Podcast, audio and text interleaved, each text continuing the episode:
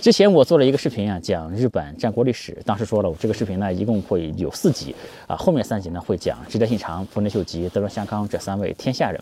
呃，距离上个视频更新呢已经过去两年时间了啊。这我们的第二节视频也要来了。上次讲战国的时候呢，是在日本的白马，当时在滑雪啊，看到滑雪场有这个信玄的家徽，在雪场上面呢俯视日本的这个河山，就突然想和大家聊聊日本战国。呃，因为本来呢，预计日本是可以经常过去的，我就想每次去日本的时候呢，都录一集，对吧？呃，当时呢，其实是处在全球疫情爆发的一个前夜哈，没想到后来疫情来了，日本也去不了了，这个拖更就比较久，拖了两年时间了。这个主要怪疫情太耽误事儿了哈，不是因为我哥，反而呢，我是在一个强烈责任心的驱使下，今年大年初一啊，这个我就觉得不去日本也不能耽误我们这个系列的更新，对吧？这个如果是没看过第一集的呢，建议大家先看第一集啊。今天呢，给大家讲的呢是织田信长，就是日战国三杰的第一位，对我我们中国人或者。说华人来说，呃，虽然很不一样，但大家可以把它想象成日本的日本版的曹操啊。织田信长和曹操呢都非常有英雄气概，而且呢都玩过挟天子以令诸侯，而且呢这两个人都几乎终结了一个乱世，但是呢又没完成真正的统一，而且死后呢胜利的果实也都被别人篡夺了。这个信长这一生啊波澜壮阔。今天呢，呃，重点讲三场战争：统辖间之战、长啸之战啊，还有本能寺之变。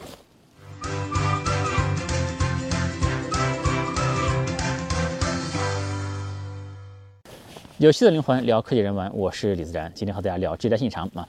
织田家的地盘呢，在尾张这个地方啊，在地图上可以看到，尾张其实是很小的一块地。上集呢讲战国时代有下克上的这个传统异能啊，织田家呢本来其实也是尾张的这个守护带而已啊，可以说是干掉了自己的呃上级，干掉了尾张守护，才拿下了这样一块小小的地盘啊。少年时代的信长呢，是很不务正业的一个人，经常就是穿着奇装异服，也不遵守礼节，就像一个小混混一样。当时呢，他有个绰号叫做“违章的大傻瓜”，那说的直接点呢，就是违章的大傻逼。大家呢都觉得织田家呢迟早要完在他的手里面啊。当时呢，就是违章的内部也还没统一啊，北边呢有斋藤家，东边呢有金川家，可以说织田家是在一个夹缝中求生存啊，其实非常的艰难。北边这个斋藤家的家主呢，叫做是叫做斋藤道三的一个人。这个人呢，传说是卖油出身啊，据说他可以就是透过一个铜钱的钱眼儿，把这个油壶里的油倒到一个瓶子里面，倒完一看，这个这个铜钱是干的啊，这个很厉害。就这样的一个人呢，也是通过不断的下课上啊，最后就取得了美浓这一国啊。这个斋藤呢有个女儿，这斋藤的女儿呢叫做龟蝶，历史上呢也叫做农姬，呃，名字非常好听。呃，信长呢就先娶了斋藤家的女儿，当然这也是他呃父亲给他的一个安排啊，就通过娶了斋藤家的女儿龟蝶呢，就先稳住了北边这一头。据说这龟蝶在出嫁之前啊，这个斋藤道三给了他一把短刀啊，说你嫁过去看看啊，如果信长真的是个傻逼的话呢，你就杀了他啊，然后呢我就趁机啊发兵夺取尾张国啊，好家伙，对吧？这个这个挺厉害的还是。但是龟蝶说什么呢？呃，龟蝶说，呃，可以，对吧？但是如果我过去发现他不是一个傻逼的话呢，我就会跟着信长，我就会辅佐他。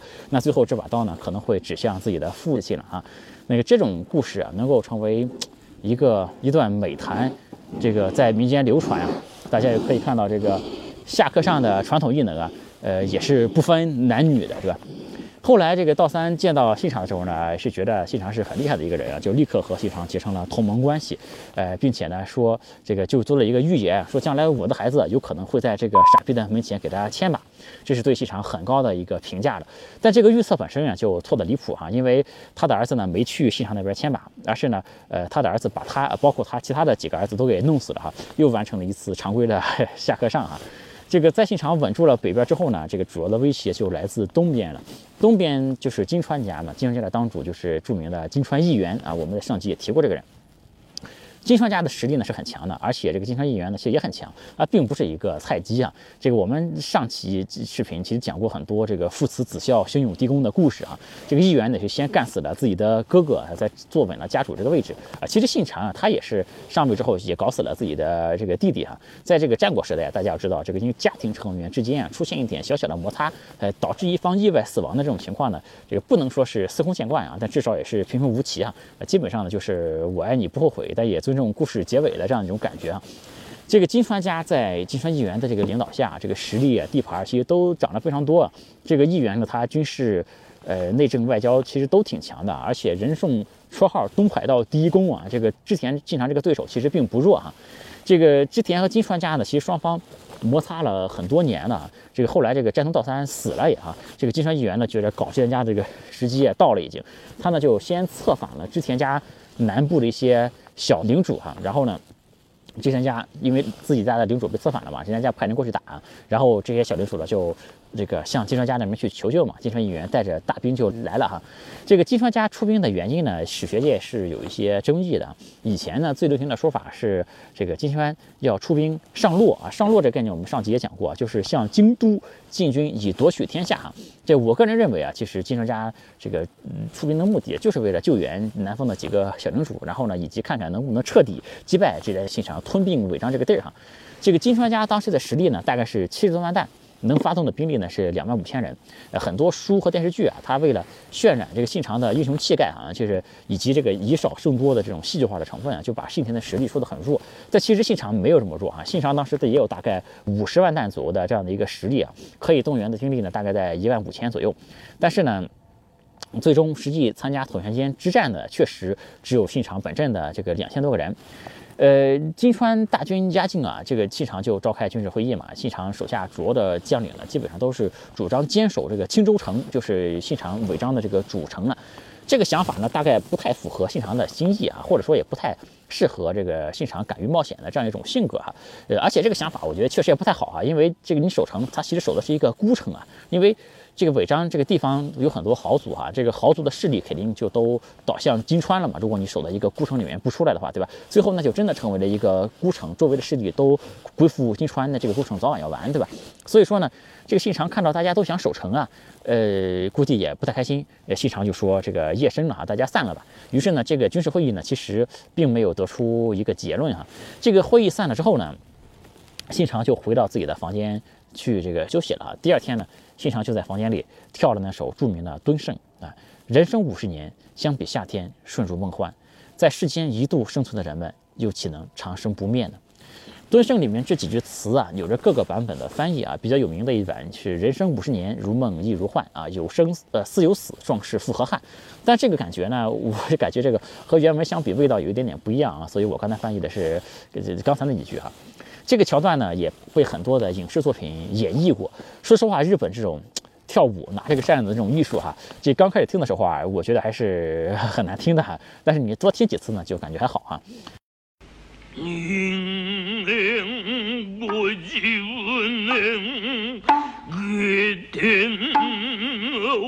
chivo cravremo imo roisinho do canari.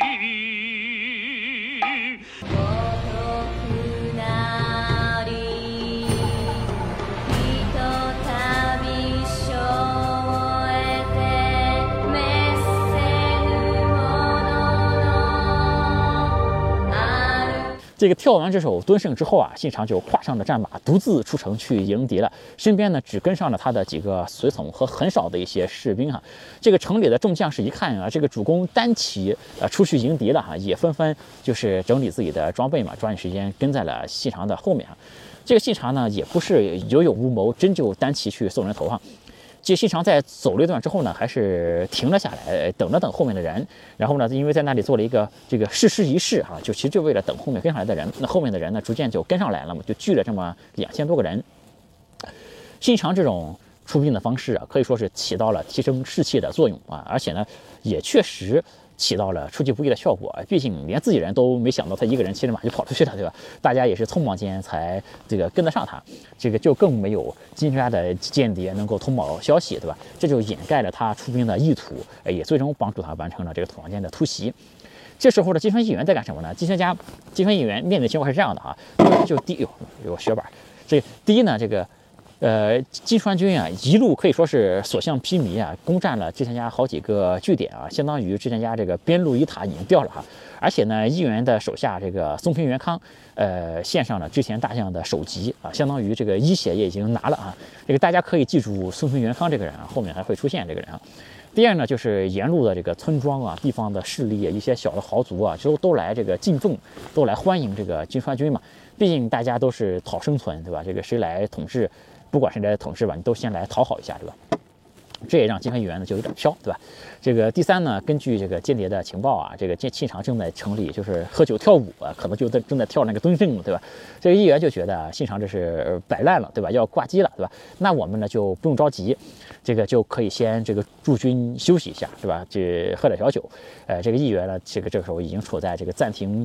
暂停游戏、切出屏幕的这样的一个状态了，不能说麻痹大意吧，那至少也是毫无防备，对吧？当时这个议员驻扎的地方呢，就是叫统辖间的一个地儿啊，这个据考证是一个小小的丘陵。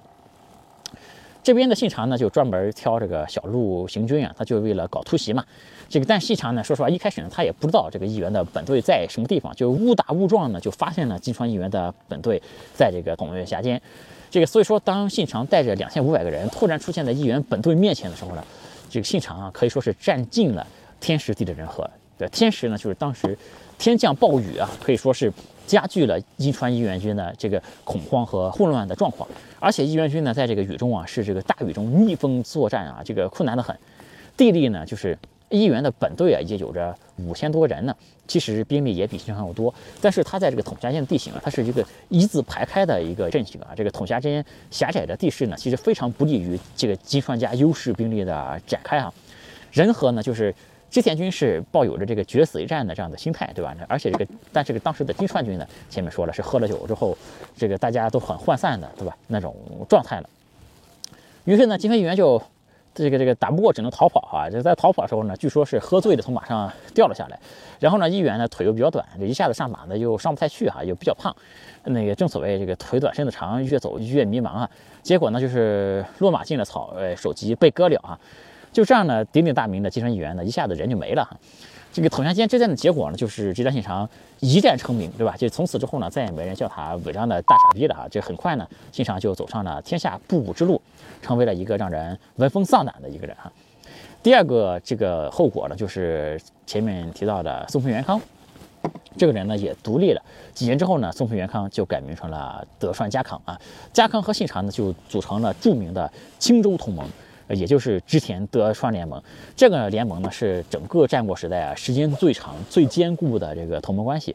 家康呢在东边可以说替信长挡住了非常强大的这个武田家等等势力啊，成为了信长这个在东方的非常重要的一个屏障。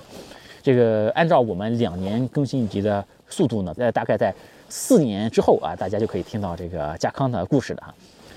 今天讲的第二场战争呢，就是这个长筱之战。呃，这个细长在打败了议员之后呢，就一路扩大地盘，提升自己的实力啊。在打这个长筱之战时候啊，信长已经比较牛逼了哈。当时呢，武田信玄老爷子已经挂了哈。这个当这个武田家当家的是这个武田胜赖。武田胜赖有没有经历过下个仗呢？也经历过哈。因为这个。的间接经历，因为武田信玄的这个顺位的继承人原来并不是他，是这个武田义信啊。但是武田义信呢，也是武田信玄的儿子哈，他就想通过政变来这个推翻自己的爹，对吧？然后呢，被老爷子给反杀了哈。最后呢，这个胜赖才得以上台哈。这个武田呢，就老打德川嘛，就这个欺负德川家哈。这个当时已经是全天下人都知道织田信长厉害的这个情况啊，因为当时是多方势力一起组织了一场这个，组织了一张反织田的一个包围网啊。当时的信长也腾不出手来帮德川这边啊。后来呢，在信长终于能腾出手来的时候呢，就和武田军在长萧这个地方就打了一仗哈。当时长萧城主啊，先是向德川家投降了。这个武田家呢，就派兵包围了这个长小城。呃，本来这个长小城呢还能守啊，但后来这个武田因为往城里发射那个火箭嘛，就把这个粮库给烧了哈。这个没有粮食了，这个长小城的这个守军可以说就是万分危急的。这时候最后的选择呢，就只能是派出人去向德川家康求援兵了。因为这个武田军已经把这个长小城给团团围住了嘛，大家觉得想突围出去啊也比较难。这时候呢，就有一个叫做鸟居强右卫门的一个右卫门的一个士兵哈，说他愿意去，然后他就从排污水、排粪便的那个出水口啊，就潜入了这个护城河里面去，然后呢，顺着当时是梅雨季节嘛，顺着那个暴涨的河水，在河里大概就是流出去了四公里啊，就成功的这个逃出去报信的哈。当他到达这个冈崎城，就是这个呃加康的主城的时候呢，这个信长也带着大军到了哈，正准备要增援长萧城的哈。这个信长和家康就一起建了这个强右卫门。强右卫门呢，因为这个尽早想让城里的人知道援军即将到达这个消息，振奋这个城内守军的士气哈，就一刻都没有多待哈，就立刻想返回这个长桥城。这个一天多的这个时间，山路啊，这个奔袭往返一百三十多公里啊，这个但这一次呢。这个强军丸就不是很幸运了哈，就被这个武田军一下子给猴住了哈。这个武田胜赖呢，就许给他非常优厚的待遇哈，给地位给钱啊，然后就让他往城里来喊话，就说呢，你告诉城里的人啊，这个援军根本都不会来，然后呢，想以此呢彻底击垮这个城里守军的这个士气，好拿下这个城啊。这个强军们呢，就表面上接受了武田信玄这个呃这个武田胜赖的这个条件哈，但是当他来到阵前的时候呢，却拼尽力气往城里面喊，哎，不出两三日，织田德川援军就到了啊，请大家务必坚持忍耐啊。这个城里人一听到援军就要到了啊，马上就感到很振奋啊。这个武田信赖大怒也是啊，你说好了，对吧？不干事儿啊，这个这个当场呢就把强军们用非常残忍的方式处死了，就是用这个长枪反复的刺他的这个身体哈。然后强军卫门被处死的这个现场呢，也被守军这个城里这个长桥城的守军看到了哈，这反而大大的激励了长桥城的这个士气啊！大家一看强军卫门这么忠烈的一个人死的这么惨啊，然后就士气大振啊，反而起到了非常相反的一个效果哈。然后就守住了武田军多次的这个进攻啊，终于呢在两天之后，这个织田和德川的援军呃到了也。这些历史上的小人物，他们的故事，我觉得蛮打动人心的。还是这个强右卫门呢？因为他其实不是什么牛逼的武士或者怎么样啊，他其实就是一个很普通的一个一个士兵啊。之前是很默默无闻的一个人，甚至呢，在他这个死的时候啊，连就连武田家的家臣都被他感动了哈。这个武田家呢，有一位家臣就把这个强右卫门受刑的这个姿态呢，给这个描绘下来，直接当做自己家的这个家旗了哈，就可见。这个强军卫门是多么的这个打动了在场双方的这个这个这个人心哈，这个强军卫门的这个后代呢，也一直被这个德川家所后代哈，就一直到了德川家倒台的时候，就是十几代啊，都被德川家所优待哈。这个长桥之战的这个关键点呢，在我看来，其实不是后来的这个大决战哈，而是信长奇袭的叫做呃渊朝山的一个地儿啊，就是这个地儿呢，是可以说是这个武田胜赖的一个退路啊。在这个军事会议上面呢，就是德川家有一个重臣叫做酒井忠次，就提出了奇袭渊朝山的这个计策哈。但是呢，信长当场就把这个计策给否定了哈。但是呢，在这个军事会议之后啊，却命令这个酒井忠次就按你的这个计策来办。这个酒井忠次呢，就出兵了，就夺取了渊朝山这个地儿。这个织田信长为什么这么干呢？主要就是为了防止这个走漏消息哈，他怕这个会议上面有这个武田家的间谍哈。在这个渊朝山被拿下之后呢，这个胜赖的后路就被切断了哈，他其实就已经失去了这个战略的这个主动权啊，就被迫要和这个织田联军决战了哈。这个织田呢就在世乐园这个地方就布好了一个阵势，就等着武田军来，就相当于是以逸待劳了。这个战争的过程呢挺简单的还是啊，就是织田军在这边架好了防御的工事嘛。呃，布好了阵型，架好了火枪，对吧？然后呢，这个武田军呢就一波波的送，一波波的冲。啊，这个武田军呢还是很厉害的，这这个战斗力可以说非常强。我们上期说过，这个武田家良臣猛将非常非常多，这个骑兵也是天下闻名啊。他其实是武田军冲垮了这个织田联军好几道防线，甚至还一度占据了战场的优势啊。这个有一度是直逼信长的本阵啊。但是呢，后来这个武田家的这个几名大将。都被这个火枪这个射杀了哈，这就大大的动摇了武田军的这个军心啊，最终还是没打过呃织田和德川的联军了。就这场战争呢，信长之所以能赢，我觉得呢是有这么三方面的优势哈。这个第一呢是信长当时是有这个兵力的优势的，因为当时这个织田和德川的联军啊，织田有三万人，德川呢有八千人。武田这边加起来就是三万八，对吧？武田这边呢，一共是一万五千人。信长这边呢是兵力占优的，这已经不像这个统辖间的时候需要以少打多了，对吧？其实真正的军事家呢，肯定不喜欢这个以弱胜强的，对吧？这个第二呢，就是织田家这边呢有着布防的优势，在拿下了那个渊朝山之后啊，这个就织田军可以就提前布防，以逸待劳，对吧？这个布下了重重的。防御工事。用那个就是这这五千家的那个马不是比较有名嘛，骑兵不是有名嘛，这个这个之前就布了就很多那个学名叫什么，就是那个那个卡马的，就就是马卡子那种东西，就是马过来就会被卡住，就把马怼死的那个那个东西，就是就是就是巨马，我想起来了哈，那个学名叫巨马，当时当然可能也没有巨马那么先进，这个我没有考证啊，可能也就是修了一些防马的那个栅栏而已啊，反正就是。经过就重重的阻拦啊，就让这个武田的骑兵啊就很难的发挥，就很难发挥哈。这个第三个优势呢，就是织田家有这个火枪的优势。信长是很喜欢用这个火枪的，织田家呢很可能有着当时战国时代最大的这个火枪队啊。当时的火枪呢技术其实并不成熟，很容易这个这炸膛，而且呢装填速度非常慢，基本上呢你射一轮之后啊就来不及装填子弹，这个对面就冲过来了。但信长呢采用了一个。三段射击的一个技术啊，有很多电影里面画面这样的，就是有三排射手并排着站，第一排射完之后呢，就往后退，对吧？然后第二排再到前面再射，呃，然后就这样三排。呃，轮流射吧，但这样其实不太科学哈，因为培养一个射手呢挺难的。这个三个人里面呢，肯定有一个人射的比较好，对吧？这个所以说，我觉得讲道理的话呢，应该是就是一个射手主要来射，但这个射手呢配三把枪，另外有两个人呢专门给他负责来填这个子弹，对吧？这样一个人配三把枪就可以把射速给提高到百分之三百了，对吧？这个武田军在冲锋的时候呢。很可能是没想到会遭遇这种连续的射击的啊，他可能没有防备，因为这种情况下呢，射一轮就完了。但是这个织田军里面是射了又射，对吧？这个而且呢，织田军这边采用的战术呢是集中火枪的这个火力来先射杀武田军的这个将领，这个就给武田军带来伤害非常大。这个整体来说呢，所以说我们概括说呢，就是武田家的马呢没什么用，哎，织田军呢基本上是可以把有马当无马，对吧？就而且呢，这个多人轮番大量膛内发射。连续射击，对吧？这个大家可以看到，在这个统辖间的时候呢，呃，信长能打赢啊，更多的还是依赖运气啊。这个到了长桥之战的时候呢，信长已经完全不靠运气了啊。这个整个的。战术理念，大家可以看到是非常成熟的。先，呃，把武田军的这个后路给它切断，然后呢，再通过修工事来布防，对吧？然后通过限制对方兵种的这个优势，对吧？然后合理的利用自己的兵力上的优势，哎，这个这时候信长已经从那种舍命搏的那种一个勇猛的武将，已经进化成了一个非常成熟的一个军事家了。这个长小这一战呢，武田家这个高级军事人才这一层啊，受到了非常重大的打击啊。要知道前面这个我们讲武田信玄说过，这武田信玄是非常看重人才的能力的，对吧？所以家里的良臣猛将那么多。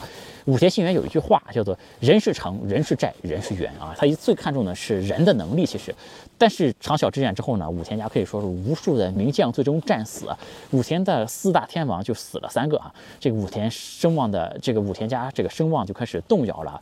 对于武田家来说呢，这是真正动摇国本的一战啊。这是从此之后这名动天下的武田家呢，也就开始走向衰落了。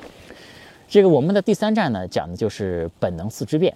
这块就说的简略一点，因为主要介绍信长的结局啊。这个本能寺之前的时候呢，信长已经非常强了，强到什么程度呢？强大的可以分兵多处，同时和多个对手来开战的啊。这个后来呢，就是经常他自己都不需要出马了哈，就派出自己的儿子去，就把这个武田家给灭了哈。然后派出一个大将出去，就和这个就把这个上山家打得非常难受啊。就可以说呢，当时的织田信长离这个天下统一只有一步之遥哈。这个当时呢。这个织田信长就调动明智光秀的军队啊，明智光秀呢最早是斋藤道三的手下啊，后来也是几经辗转来到了信长这里，并受到了信长的重用啊。当时呢可以说是织田家最有权势的几个家臣之一。信长呢当时正好在这个本能寺这个地儿哈，这个光秀呢就带着一万三千名士兵啊，他给士兵说我们呢去接受信长的这个检阅哈。但是当第二天这个部队在渡河的时候呢，光秀就喊出了那句非常著名，也是改变历史的一句话，就是“敌在本能寺”啊。这个本能寺之变的过程呢，没什么好说啊，因为信长身边只带了大概一百个人啊，这个明治光秀就围住本能寺开始杀呀。这个信长在抵抗中就拿弓箭来射杀光秀这边的士兵啊，然后呢就中箭负伤了，然后呢就转到内室里去自尽了哈。在自尽究竟是通过自焚还是切腹，其实不知道啊。而且因为这个大火呢，这个信长最后遗体也找不到了。这个影视作品中啊，一般都会浓墨重彩来讲这一段啊，把这段历史讲的这个绘声绘色，甚至会说呢，这个信长在这个点火自尽的时候又跳了一遍这个敦盛啊，这个人生五十年如梦又如幻，对吧？这个信长的人生是从一五三四年到一五八二年，这个正好是接近五十年的时间，可以说信长在统辖金之前跳那个敦盛的时候一语成谶，可以说是对吧？然后还有说那个还有一些这个作品啊就拍说这个信长死的时候呢是和那个龟蝶就是那个农机在一起的哈，嗯，有一点点就像这个项羽虞姬那样的感觉啊。但事实上呢，这个龟蝶整个人生的后半段啊，在这个历史上面是没有什么记载的哈。这个所以说这个农机和信长死在一起这个可能性不是很大。在这个历史上，这个本能寺之变的过程啊可以说是疑点重重啊。这个也是这个阴谋论者比较喜欢的一段历史啊。这个信长的尸首呢也没有找到哈，而且信长身边的人几乎没有什么生还的，就而且呢最后杀了信长的这个光秀呢，很快就输给了秀吉哈，这个也死了。这个秀吉呢就是我们下一集的这个主角哈，按我们这个传统更新速度的话，大概两年之后就会讲到这个人了哈。这个光秀是怎么死的呢？其实也是凭秀吉的。一面之词，甚至光秀最后死没死的，也是有一定的疑点啊。这个话说，明治光秀为什么这个叛变呢？其实这个最后也没有什么结论哈。这个比如说，这个说法很多啊，就比如说呢，因为织田信长他放逐了家里的有很多的这个老臣嘛，甚至连这个托孤重臣级别的人物也被放逐了哈。这个信长他是。呃，不想让家臣在这个功劳簿上面就是躺平，是吧？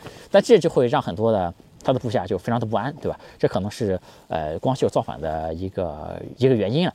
呃，还比如呢，就是呃吉田信长和这个天皇和以及当时的将军啊，是有很多矛盾的哈。在我们中国这个三国里面啊，曹操的手下也有这样的人，就是什么呢？我帮曹操可以，对吧？我因为我是在帮助汉朝的丞相，对吧？但是你如果真的要对汉朝不利的话呢，那我就不能再帮你了，对吧？这个还有说法呢，就是呃，今天信长嘲笑明治光秀，他是个光头啊。这个光秀是不是光头呢，也没定论哈，很有可能是因为光秀两个字拼起来是一个秃字哈。这个呃，还有可能是因为这个呃，信长要改封光秀的领地。那当然还有人说一些别的理由，比如说这个秀吉和家康才是背后的主谋啊，也有人说是。之前其他的几个儿子想夺这个继承的位置什么的，这个光秀背叛的理由说不太清啊。嗯，在上集这个视频里面呢，我对这个历史的看法，就是说历史是一个任人打扮的小姑娘嘛，甚至连这句话呢是谁说的，也是任人打扮的小姑娘而已。因为呃，怎么说呢，我其实读过。不少历史书啊，呃，就是自认为读的历史书还是比较多的。但是你随着书，随着这个资料越看越多呢，其实反而对历史的真实性啊是越来越悲观的这样的一个态度啊。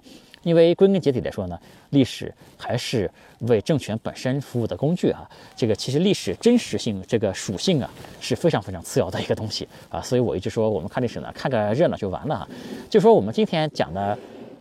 这，这这个这个这些历史的，包括呃，济川议员为什么出兵，统辖间究竟是怎么打的，对吧？究竟是一个正面战还是侧面的一个背后的一个突袭，没人知道的。其实，包括我们说长筱之战，这五千家的骑兵究竟是一个什么情况？织田家的火枪到底发挥了多大的作用？没人知道的。其实，这个三段射击究竟是真是假，也没人知道。这个本能寺之变的这个过程呢，更加像是一团迷雾一样，我们其实什么都不知道。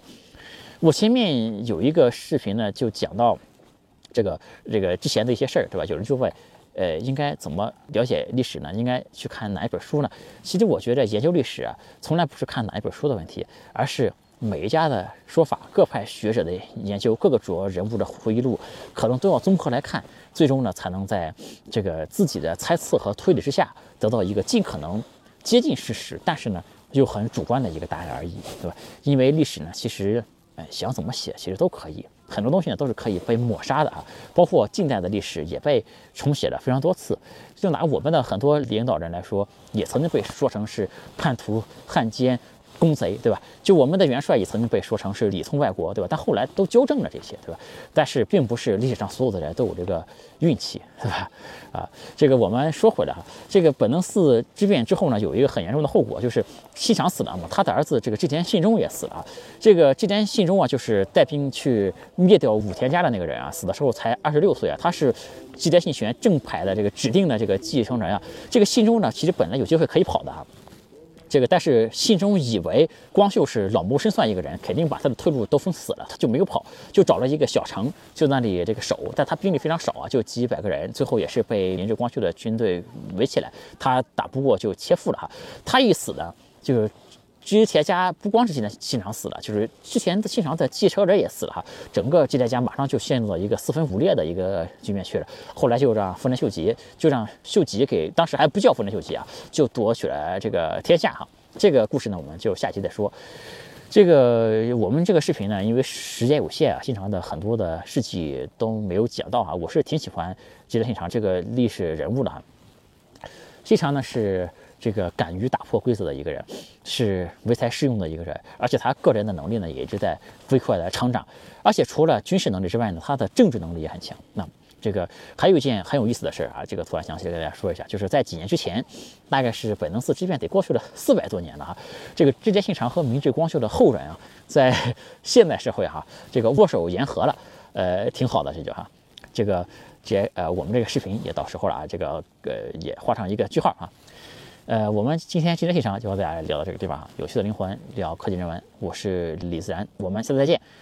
欢迎加我的微信，我的微信是李自然五四六零，全拼的李自然，数字五四六零，李自然五四六零。